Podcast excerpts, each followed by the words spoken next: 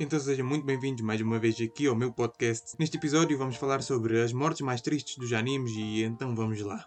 Para começar, temos aqui Caesar Zeppeli de JoJo Bizarre Adventures. Caesar Zeppeli é um dos principais nomes da segunda temporada. Batalhou ao lado de Joseph Joestar para deter o poderoso trio de Homens do Pilar. Entretanto, ele foi atraído para uma armadilha e morto por Ramo, deixando seu companheiro e os fãs do anime muito tristes e revoltados com a sua morte. Então o próximo é Mais Hugs, de Fullmetal Alchemist. O chefe de inteligência do exército de Amestris era um marido e pai dedicado. Ao tentar, fazer uma, ao tentar fazer a coisa certa e colocar a justiça em primeiro lugar, Hugs acabou caindo nas garras de Inveja, um dos vilões criados pelo pai dos homúnculos, principal antagonista da história. Sua morte pegou muitos fãs de surpresa, sobretudo devido ao seu carisma.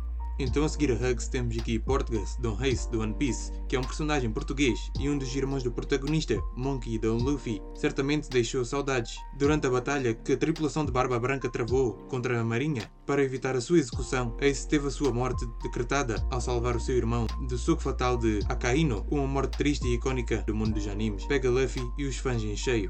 Então agora aqui temos mais um personagem de Fullmetal Alchemist, Nina Tucker.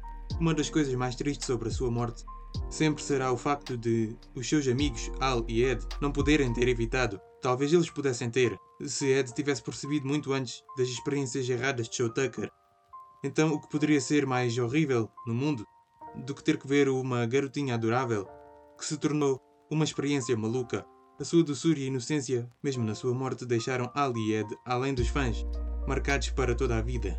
Então, agora aqui temos um personagem de um filme, Setsuko, de Cemitério de Pirilampos, um clássico filme do estúdio Ghibli, também traz uma das mortes mais tristes da história dos animes. Setsuko e seu irmão, Seita, tentaram sobreviver em meio a um mundo cruel.